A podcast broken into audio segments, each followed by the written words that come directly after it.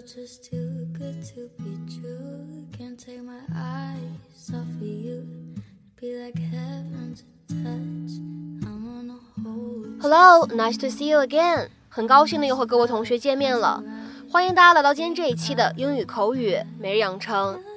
在今天这一期节目当中呢，我们来学习这样的一段非常简短的英文台词。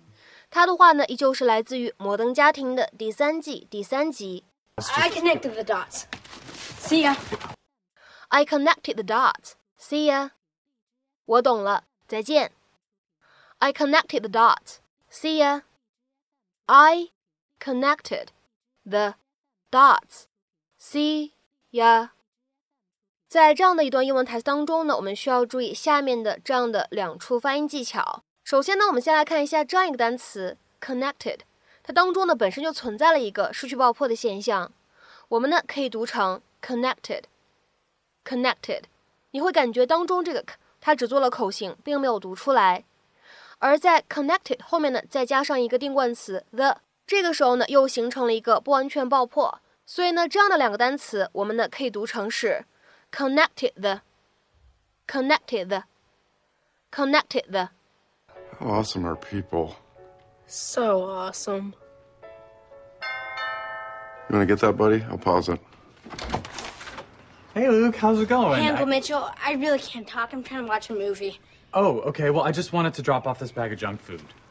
Go on. Uh, Cam and I are on a juice fast, so having this stuff in the house just. I connected the dots.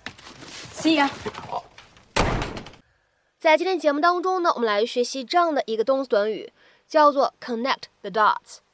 这个短语呢，它的字面的意思是把点都连起来。dot 大家都知道表示点的意思， 而 connect 有连接的含义，所以呢，这样一个短语 connect the dots，它的字面的意思就是把点呢都连起来，literally to draw a line between dots。比如说来看下面这样一个例子，它就是一个 connect the dots 它的字面意思的使用。The kids are having fun connecting the dots and making pretty pictures. 孩子们把点连起来，画出漂亮的画，玩得非常开心。The kids are having fun connecting the dots and making pretty pictures. 那么下面呢，我们来讲一下这样一个动词短语 connect the dots 它的一个引申含义，可以用来指通过把碎片化的信息线索拼凑起来，明白了某一件事情，得出了一个结论，或者说找到了不同事物之间的联系。To understand something by piecing together hints or other bits of information，或者可以理解成为 to find or show the relationships between different things。下面呢，我们来看一些例子。第一个 ，It's not hard to connect the dots between crime and poverty。犯罪和贫穷还是很容易联系在一起的。It's not hard to connect the dots between crime and poverty。再比如说，看第二个例子，Once I started to connect the dots。I realized that if they hadn't caught me, I probably wasn't getting the job. 我把那些事情联系在一起以后，我意识到，如果他们当时没有打电话给我， 我可能不会得到这份工作。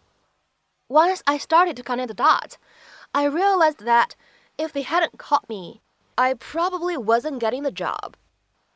再比如说，看最后一个例子，The police are trying to connect the dots in the investigation. 警方在调查当中想尽力寻找各个事情的关联，并得出结论。你也可以说，警方在调查当中想尽力发现各个事情当中的关系。 The police are trying to connect the dots in the investigation。那么这个例句的意思呢，其实会有一点像我们之前一千零六十一期节目当中呢讲到的例句：The police are building up a picture of the incident stage by stage。警方呢正在逐步的构建出来事件发生的场景。The police are building up a picture of the incident stage by stage。那么在今天节目的末尾呢，请各位同学尝试翻译下面这样一个句子，并留言在文章的留言区。在我把发生的那些事都联系起来以后，我明白了他要娶我的真正原因。在我把发生的那些事都联系起来以后，我明白了他要娶我的真正原因。那么这样一个句子应该如何使用我们刚刚讲到的这样一个短语去造句呢？期待各位同学的踊跃发言。我们今天这期节目呢，就先讲到这里，拜拜。Can't take my eyes off of you. I